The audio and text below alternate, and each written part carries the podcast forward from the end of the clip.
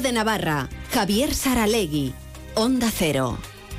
Buenas tardes. Los transportistas desmienten al consejero de Cohesión Territorial, que afirmó ayer en comisión parlamentaria que su departamento trabaja de manera coordinada con las asociaciones del sector en el asunto de la implantación de peajes para camiones en varias carreteras navarras. Algo que, por cierto, tenía que estar ya funcionando desde el 1 de enero de este año. Uno de los dos, consejero o representantes de los transportistas, no dice la verdad o no se entera de lo que pasa fuera de sus despachos. Lo que sí es cierto es el dato del IPC. Los precios subieron casi un 3% en Navarra el año pasado. Subió todo menos la vivienda. Se lo contamos. Avance informativo, espacio patrocinado por Caja Rural de Navarra. Caja Rural de Navarra, siempre cerca.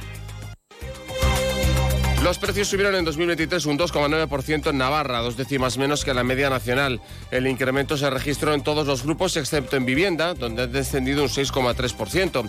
Las mayores subidas se han dado en alimentos y bebidas no alcohólicas con un 7,3%, en hoteles, cafés y restaurantes un 5,4%, en transporte un 4,1%, en bebidas alcohólicas y tabaco un 3,5% y en enseñanza 3,2%. En diciembre los precios en Navarra bajaron una décima respecto a noviembre. Ocicultura fue el que más creció, un 3,4% por encima de vivienda. Y los transportistas navarros niegan que el gobierno esté dialogando con ellos sobre los peajes al transporte. Responden así el consejero de Cohesión Territorial, Óscar Chivite, que ayer en el pleno de control al gobierno dijo que existía un trabajo coordinado entre las asociaciones y el Ejecutivo, Milagros Bidondo. Las asociaciones Anatravi, ANET, y Tradesna han reiterado su rechazo a los peajes y han cifrado en más de 40 millones de euros el impacto económico en el sector. Ignacio Ezcurra, gerente de Tradesna, sostiene que con su implantación se les está acribillando que a nivel de España y del Gobierno central se haya desechado la medida de implantación de peajes y aquí se siga RQR con la misma situación. El que se cree la sociedad pública eh, para algo que desde el departamento dicen no, es que esto va para largo plazo. Entonces, ¿para qué crean una empresa pública si teóricamente ahora no va a tener un contenido inmediato? Niega asimismo que se esté dialogando con el sector sobre la implantación de peajes en las vías de alta capacidad y muestran su sorpresa por las palabras del consejero Óscar Chivite. Llevamos más de un año solicitando un encuentro para poder trasladar los problemas del sector que puede acarrear la implementación de peajes en Navarra. Desgraciadamente, pues no hemos tenido oportunidad de estar con él todavía. También en Onda Cero, Ignacio Radres, secretario general de ANET, ha mostrado su rechazo a una medida que considera apuntilla al transportista. La implantación de los peajes solo en el territorio de Navarra carece de sentido, va a suponer una pérdida de competitividad para nuestras empresas, va a suponer una pérdida de competitividad para el sector del transporte porque todos los flujos que hace en vacío van a tener que pagar ese peaje por circular por las vías que necesitamos para volver a casa. Solo sería comprensible si se implantara en toda España. A pesar del retraso en la implantación de los peajes prevista para finales del año pasado, Orradere no es optimista en torno a la posibilidad de que el Gobierno se eche atrás con estas medidas. El Tribunal Superior de Justicia de Navarra ha desestimado el recurso presentado por el Colegio Mirabay es el Redín contra la resolución del Gobierno que extinguió el concierto de bachillerato por no haber implantado la educación mixta. La Sala de lo Contencioso Administrativo del Tribunal concluye que, una vez declarada la constitucionalidad de la norma que faculta excluir de la financiación pública a la educación diferenciada, el Gobierno ha aplicado correctamente el procedimiento de extinción del concierto. Y hoy ha habido huelga del personal de inspección médica de la Seguridad Social. La ha convocado la Federación de Servicios Públicos de UGT para exigir mejoras en las condiciones laborales y que se ofrezca un servicio de atención de calidad a la ciudadanía. Según el sindicato, la ha secundado todo el personal operativo. Además, el Departamento de Desarrollo Rural ha abonado ya 4,7 millones a 118 entidades locales por los daños a infraestructuras agrarias de titularidad pública ocasionados por las danas o lluvias intensas que hubo entre mayo y septiembre del año pasado. La ayuda total ascenderá a 6,4 millones para 120 entidades locales. Por otro lado, les contamos que el teléfono de la Esperanza advierte del aumento de llamadas relacionadas con el suicidio durante 2023. Así lo ha constatado Begoña Arbeloa, la presidenta del teléfono de la Esperanza en Navarra, hoy en comisión en el Parlamento. Arbeloa destacado que el año pasado atendieron algo más de 14.000 personas, de las cuales casi medio millar de alguna manera manifestaron o bien una ideación suicida o una crisis o incluso un suicidio en curso. 464 eh, personas em, de alguna manera manifiestan o bien una ideación suicida o una crisis o incluso un suicidio en curso. No va en descenso, al contrario, este tema va en aumento y, y sobre todo nos preocupa. El teléfono de la esperanza ha establecido desde hace dos años un programa ambicioso de trabajo en salud mental para mayores. En este momento hay cuatro talleres de un mes de duración funcionando constantemente por la ciudad. El director técnico del teléfono de la esperanza, Alfonso Echavarri, hacía la siguiente aclaración sobre los comportamientos suicidas. Ideación, cuando una persona pone la palabra suicidio en su discurso. Crisis, cuando ya hay una planificación más o menos estructurada y suicidio en curso cuando la persona se está suicidando en ese momento. ¿no? Pueden parecer pocas personas, 11, pero si contamos el total de suicidios que ha habido en Navarra en el año pasado, que creo que rondarán los 50, bueno, pues son 11 personas que no han acabado en muerte. Cruz Roja Navarra ha puesto en marcha la campaña Yo me protejo, tomando como referencia su propia base de datos, está contactando telefónicamente y realizando seguimiento a 2.000 personas vulnerables en la comunidad foral durante la ola de frío. La campaña es una muestra del trabajo transversal que Cruz Roja realiza en todas sus áreas, en este caso para afrontar las bajas temperaturas. Conchi Gea daba algunos consejos protegerse bien, abrigarse, pero abrigarse por capas, que las capas sean transpirables, protege bien la cabeza, las manos, los pies, que las actividades en el exterior, si esa misma actividad la puedes hacer a otra hora, eh, que no te ponga tan en peligro, pues cambia un poco esa rutina, vete a otra hora, también es importante ventilar convenientemente la casa y hacer un uso correcto de los sistemas de calefacción. Cruz Roja además también conoce la situación de pobreza energética de las personas a las que se dirige y les echa una mano si es necesario cuando tenemos estas conversaciones telefónicas es hablar sobre ello y estudiar su situación. Y para eso tenemos nuestros fondos de nuestros propios socios y se estudia un poco cada caso. Pues puede ser desde eh, que tienen una pensión mínima que no pueden afrontar el cambio de, la caldera o arreglar la caldera pues cuesta 300 euros. En esos momentos a lo mejor podemos nosotros, sabiendo su situación y conociendo su nivel de ingresos, pues podemos implementar otro tipo de ayudas. La plataforma 03 de Navarra considera que la implantación de la gratuidad en las escuelas infantiles de la red pública a partir del próximo curso y que ha anunciado el gobierno va a provocar que las plazas que hay se completen y que se esté en ratios máximos en todas las escuelas de Navarra. La plataforma ha señalado que la gratuidad contenta a las familias porque no van a tener que pagar un servicio que de por sí ya han denunciado que era elitista, pero han señalado que les preocupa que no se habla de aumentar los refuerzos. Eider Garde, portavoz de la plataforma. Vemos también que esta gratuidad va, va a provocar que las plazas que hay eh, se llenen por completo y, estemos en ratios máximas eh, eh, en todas las escuelas de Navarra. La estación de esquí de la Rabelagua tiene operativas todas sus pistas de esquí este fin de semana tras las nevadas de los últimos días. Buen arranque de temporada que se suma a una novedad, un acuerdo de uso con la única estación de esquí nórdico de Andorra. En virtud de este acuerdo, los usuarios con Forfight de temporada de la Rabelagua tendrán a su disposición dos Forfight para esquiar gratis en sendas jornadas en la estación Rabasa Naturland. Este año, como novedad, pueden comprarse además por primera vez online a través de la nueva web. Julen Garjón, responsable de la Rabelagua, lo explicaba en más de uno Pamplona.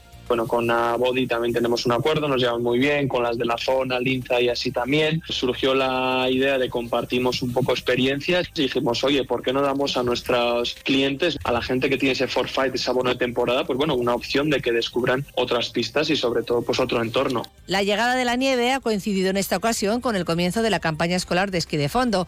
Comenzó el pasado lunes y se prolongará hasta el 22 de marzo en Ochagavía y hasta el 19 de abril en Isaba. Toman parte casi 3.700 estudiantes de 268 colegios y centros de educación especial. Garjón confirma la buena situación a día de hoy para esquiar. Desde el día 6 se ha estado nevando, ha nevado tres o cuatro días, un espesor pues de 50 centímetros aquí en nuestra sede del ferial. Bueno, eso nos va a permitir pues abrir eh, todas las pistas posibles. Primera semana de inicio de campaña y la verdad todo ha salido rodado. La previsión del tiempo. Se anuncia para mañana cielos nubosos, temperaturas mínimas en ascenso en el Pirineo y las máximas también, sobre todo en el tercio norte y alguna helada débil generalizada para el domingo. Suben un poquito más todavía las temperaturas. Si no se descartan lluvias débiles y dispersas más probables por la tarde. Y en la mitad norte tenemos ahora un grado de temperatura en Elizondo, dos en Tafalla, Tudela, Pamplona y Estella y 3 grados en Peralta. Son las 7 y 29. Seguimos en la Brújula de Navarra. Han escuchado el avance informativo patrocinado por Caja Rural de Navarra. Caja Rural de Navarra, siempre cerca. Descubre el plan Disfruta Seguro de Caja Rural de Navarra. Tendrás mayor protección al agrupar tus seguros pagando mes a mes. Dispondrás de ventajas exclusivas, gestor personal, orientación médica y asesoramiento jurídico telefónicos, experiencias de ocio. Disfruta de la vida y confía el resto a Caja Rural de Navarra. Consulta condiciones en segurosrga.es. Cazador. En Adecana promovemos la unión de todos los cazadores, defendemos tus intereses y el medio ambiente. Por 26 euros al año tendrás el mejor seguro para cazar y pescar, con más de un millón de euros de responsabilidad civil, accidentes, asistencia, perros y otras garantías. Y por 36 euros igual, pero con cobertura superior a los 2 millones, incluida la responsabilidad civil de jefe de batida. Únete a Adecana y aprovecha nuestros servicios. Infórmate en el 948 17 50 49 y en adecana.com. Tiempo en la brújula de los viernes para la caza, pesca y naturaleza con nuestros amigos de Adecana, la Asociación de Cazadores Navarros. Como siempre nos visita su presidente que es Carlos Irujo. Hola Carlos, ¿qué tal? Buenas tardes. Buenas tardes, Javier. ¿De qué vamos a hablar hoy? Pues hoy vamos a hablar, como adelantamos en el anterior programa, de la problemática que les supone a las sociedades de cazadores, como ocurre con mucha gente mayor y de poblaciones donde hay problemas de cobertura, el tener que conseguir pues una firma electrónica para comunicarse con la administración foral y en el caso que nos atañe, pues con el Departamento de Medio Ambiente. Que puede tener consecuencias más graves de lo que de lo que nos pensamos y ahora hablaremos de ello. Eh, ¿Qué dice la ley al respecto? Es lo primero que tenemos que mirar, la ley de procedimiento administrativo de las administraciones públicas. Sí, pues esto está regulado en el artículo 14 de la ley de procedimiento administrativo de las administraciones públicas, la LPA, que dispone que las personas jurídicas están obligadas a relacionarse a través de medios electrónicos, no dice cuáles, ¿eh? con las administraciones públicas para la realización de cualquier trámite de un procedimiento administrativo. Esto, por ejemplo, en el tema de los impuestos, pues está ahí, vamos, hay que ir a morir al palo y la gente pues eh, hace lo que puede. El problema es conseguir una firma electrónica de una persona jurídica. Entonces, tienen obligación las personas jurídicas, las entidades impersonales jurídicas y eh, actividades profesionales que requieran colegiación obligatoria, etcétera, ¿no? Más o menos. Lo que sí hay que tener en cuenta que reglamentariamente eh, hay que tienen que tener en cuenta pues ciertos colectivos de personas físicas por razón de su capacidad económica, técnica, dedicación profesional, eh, con otros motivos, tiene que tener acreditado que tienen acceso y disponibilidad. Vale, esa es la clave. No tiene que quedar acreditado que estos colectivos tienen acceso y disponibilidad de los medios electrónicos necesarios. Sí, cosa que muchas sociedades de cazadores pues tienen muchísima dificultad. No hay más que puede, cualquier oyente no tiene más que intentar conseguir una firma electrónica eh, a través de la eh, a través de tienes que ir a Hacienda, tienes que conseguir un montón de cosas, pedir citas, bueno, es, la clave, luego la Fábrica Nacional de Moneda y Timbre, tal eso para una persona física, pero para una persona jurídica o una asociación, pues es diferente, ¿no? Entonces, ¿qué estaba sucediendo para los cazadores y la firma electrónica? Sí, pues eh, lo que lo que ha causado una gran preocupación en las sociedades de cazadores es con ocasión de la tramitación de los expedientes de subvenciones para mejoras medioambientales y o el establecimiento de guarderío para los cotos, que hay mucho dinero aquí que adelantan las sociedades y luego y luego que además no tienen ese dinero, o sea, lo adelantan como pueden, pero pero luego luego esperan que se los devuelvan, claro. Eh, pues habían anticipado una gran cantidad de dinero por los trabajos realizados. Desde Medio Ambiente, pues se les ha enviado a las sociedades de cazaderos un mail en el que se le informaba de lo siguiente, ¿no? que si no habían conseguido su firma electrónica antes del 13 de enero de 2024 y por lo tanto con ella no poder acceder al buzón electrónico, se iba a considerar que rechazaban la notificación y por lo tanto se podía entender que rechazaban la subvención concedida. Es decir, como he dicho antes, que este reembolso es vital para la viabilidad económica de estas sociedades, ya que muchos de ellos han hecho con un gran esfuerzo pagar estas cosas, pero si no se lo devuelven, pues les, desmontan económicamente la sociedad, ¿no? Y entonces, pues muchas, muchas sociedades de cazadores se nos han puesto en contacto con la decana y lo que hemos hecho ha sido hacer una serie de gestiones con el Departamento de Medio Ambiente, ¿no? ¿Y qué se les ha indicado al, Departamento de Medio Ambiente? Pues al Departamento de Medio Ambiente lo que, lo que se les ha indicado es eh, la problemática que había, que el primero es que muchas de ellas eh, para acceder al buzón electrónico se necesita una firma digital de la Fábrica Nacional de Modelo de Timbre, como has dicho tú, y que para ello eh, eh, tiene que ir el presidente con un certificado del registro de asociaciones y su DNI a las oficinas de la Agencia Tributaria en Pamplona para obtener el, certificado digital. hay mucha gente de pueblos que les ha tocado por sorteo, gente mayor, etcétera, no quiere ser nada de presidente por todos los problemas que hay, etcétera, ¿no? El segundo problema es que muchos son personas mayores que viven en el mundo rural y lógicamente pues no se aclaran con los temas electrónicos. Y en tercer lugar, algo de muy en muchos casos de imposible o muy difícil solución que una vez tramitada la solicitud de la firma electrónica, como te piden un certificado eh, en, los registros de asociaciones en que esté actualizada la Junta Directiva con su presidente y el resto de componentes, desde el principio, desde que lo tienes sin actualizar, porque eso es de locos conseguir ahí una actualización de este tipo, pues en la práctica, por más que intentaban conseguirlo, pues no había forma, ¿no? Y entonces, pues eh, la gente la gente llamaba muy preocupada, ¿no? Porque había mucho dinero en... claro, se pedían este datos y firmas de todos los componentes de juntas anteriores, que algunos ya vete a saber dónde está, otros habrán fallecido. Eso, se hace con renovación de estatutos y con muchas cosas. Y la prueba de ello es que muchas están sin... Todo facilidades, sin, ¿eh? actualizar, sí, pero estamos intentando que se haga de otra forma que dice, no, este es el procedimiento, ¿no?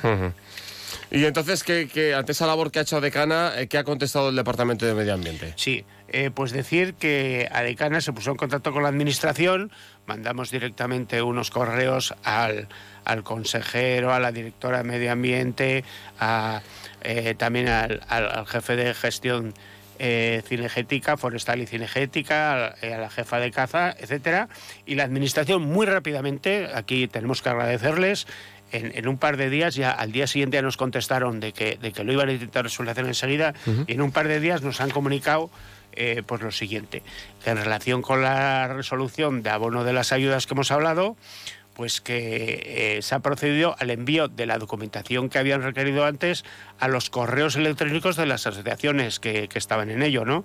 Y entonces se ha, mandado la resolución por la que se acepta la renuncia al pago de dos eh, renuncia al pago de dos expedientes, gente que lo estaba tramitando y lo ha echado para atrás, eh, se deniega el pago a un expediente por no cumplir y se abona el pago al resto de expedientes de la convocatoria.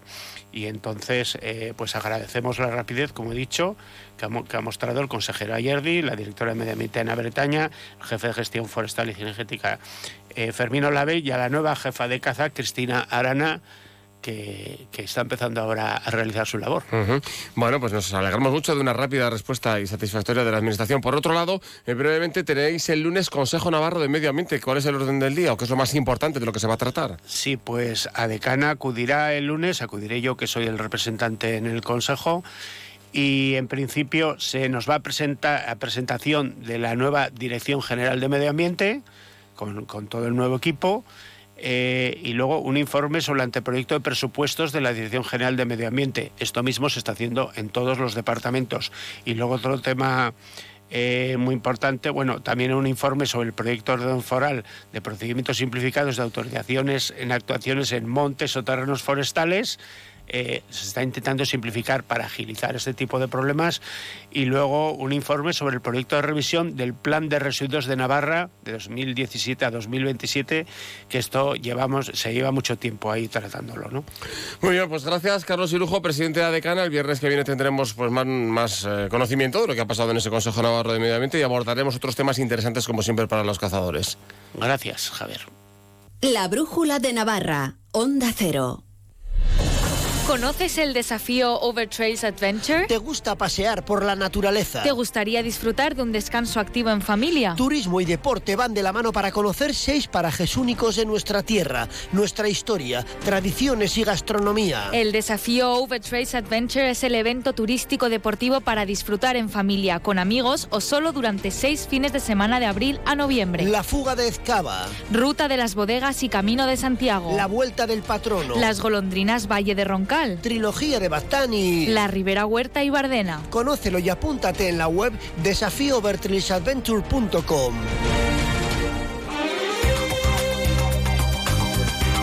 Hasta aquí la brújula de Navarra. Recuerden que hoy también ha sido un gran día para donar sangre. En realidad, cualquier día es un buen día para llevar a cabo esta acción solidaria que salva vidas, porque donar sangre es regalar vida. En la página web de la Asociación de Donantes de Sangre, adona.es, tienen toda la información y el teléfono para pedir cita y ser donante. Regresamos a las 9 menos 10 con la actualidad del deporte navarro, lo mejor que está por venir en fútbol, fútbol sala, pelota y balonmano. Hasta entonces, buenas tardes.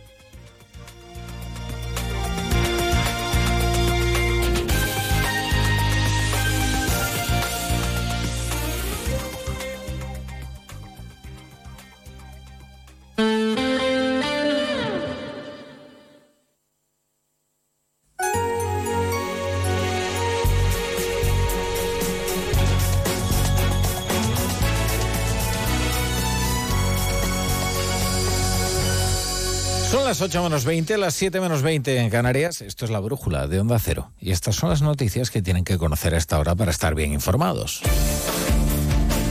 Más de 70 objetivos de los rebeldes hutíes en Yemen han sido atacados por Estados Unidos y Reino Unido en respuesta a sus ataques a buques mercantes en el Mar Rojo. La operación cuenta con el apoyo no operacional de naciones como Australia, Bahrein, Canadá y Países Bajos. Esta tarde, los hutíes han lanzado un misil contra un barco de la Armada Británica en la zona sin alcanzar el navío. España descarta implicarse en las operaciones militares en el Mar Rojo, aunque participe la Unión Europea. El gobierno afirma que el uso de la fuerza no tiene el paraguas de las Naciones Unidas ni la OTAN y que la futura misión europea carecerá de ejecutivas. Israel niega ante la Corte Internacional de Justicia de la Haya que esté llevando a cabo un genocidio en Gaza y ha acusado a Sudáfrica de